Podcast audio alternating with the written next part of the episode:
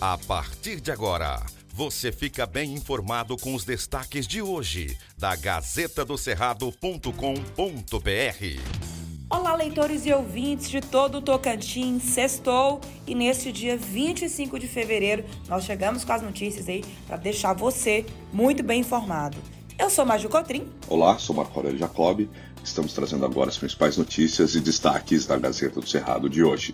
Gazeta do Cerrado. Novidades sobre o pedido de impeachment contra o governador afastado Mauro Carlesse. A comissão especial do impeachment decidiu na noite de ontem, quinta-feira 24, manter o deputado Júnior Gel como relator do processo. A defesa do governador tinha pedido a retirada dele da função, alegando que ele não poderia atuar de forma imparcial por ter apresentado o pedido anterior de abertura do mesmo tipo de processo. A votação foi unânime entre os três deputados que participaram: Eduardo Dertins, Olinto Neto e Zé Roberto. Os outros dois deputados da comissão, Júnior Gel e Helenil da Penha, não votaram por serem o relator e o presidente da comissão.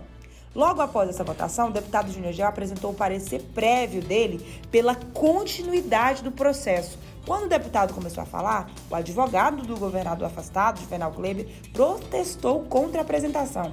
Ele estava na comissão porque tinha falado por 15 minutos defendendo o impedimento do relator. O parecer prévio também foi aprovado por unanimidade pelos cinco integrantes da comissão.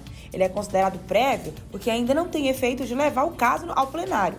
A partir da leitura desse documento, a comissão cria um calendário de trabalho para receber novas evidências. As primeiras providências foram solicitar uma série de documentos para serem analisados, inclusive as declarações de bens de Mauro Carles para os anos de 2014 e 2018. A próxima sessão será no dia 3 de março. Então, aí a sessão ontem teve confusão, muita polêmica e continue acompanhando na Gazeta os detalhes. Gazeta do Cerrado. O plenário da Câmara dos Deputados Federais aprovou nesta quinta-feira, dia 24, por 411 votos a 27, o projeto complementar PLP número 73 de 2021, que libera 3,862 bilhões de reais para amenizar os efeitos econômicos e sociais da pandemia de COVID-19 para o setor cultural brasileiro. A proposta foi apelidada de Lei Paulo Gustavo em homenagem ao autor e comediante que foi vítima do novo coronavírus. O projeto segue para nova análise no Senado Federal. O texto, que foi proposto pela bancada do PT no Senado e relatado pelo deputado José Guimarães, do PT Ceará, trata do apoio financeiro da União aos estados, ao Distrito Federal e aos municípios para garantir as ações emergenciais voltadas ao setor cultural.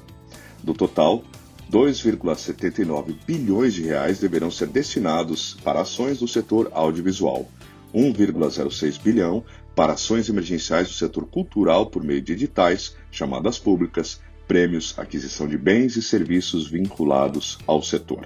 Gazeta do Cerrado. O ministro do Trabalho e Previdência, Onyx Lorenzoni, apresentou em Palmas, nesta quinta-feira 24, o Programa Nacional de Serviço Social Voluntário maioria dos prefeitos do Tocantins, 90, estiveram presentes.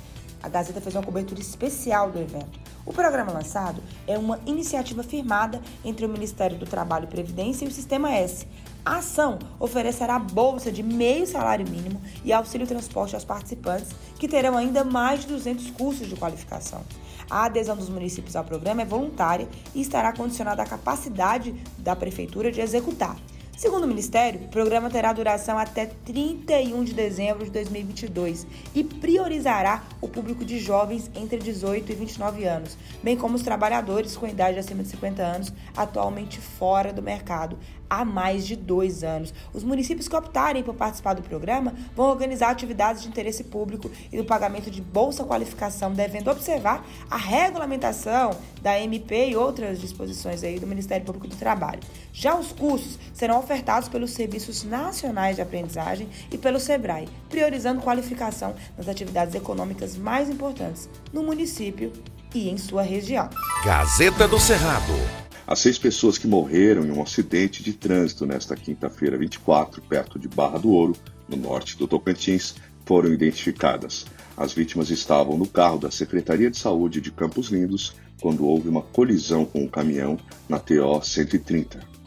Todas as vítimas moravam em Campos Lindos. Entre os mortos estão o motorista do veículo, que era servidor da prefeitura há mais de 10 anos, e também morreram duas pacientes que viajavam para realizar tratamento oncológico em Araguaína e as acompanhantes delas e uma bebê de apenas cinco meses. Veja na Gazeta o nome de todas as vítimas. A prefeitura lamentou as mortes e informou que dará todo o suporte necessário às famílias das vítimas. A previsão é que os velórios sejam realizados separadamente. O acidente aconteceu por volta das 6h40 na zona rural de Barra do Ouro e, segundo o prefeito de Campos Lindos, o Ramil Yakov, o carro saiu da cidade durante a madrugada e levava pacientes para tratamento em Araguaína. Durante o trajeto entre o povoado de Morro Grande e a cidade de Barra do Ouro, houve uma batida frontal com um caminhão.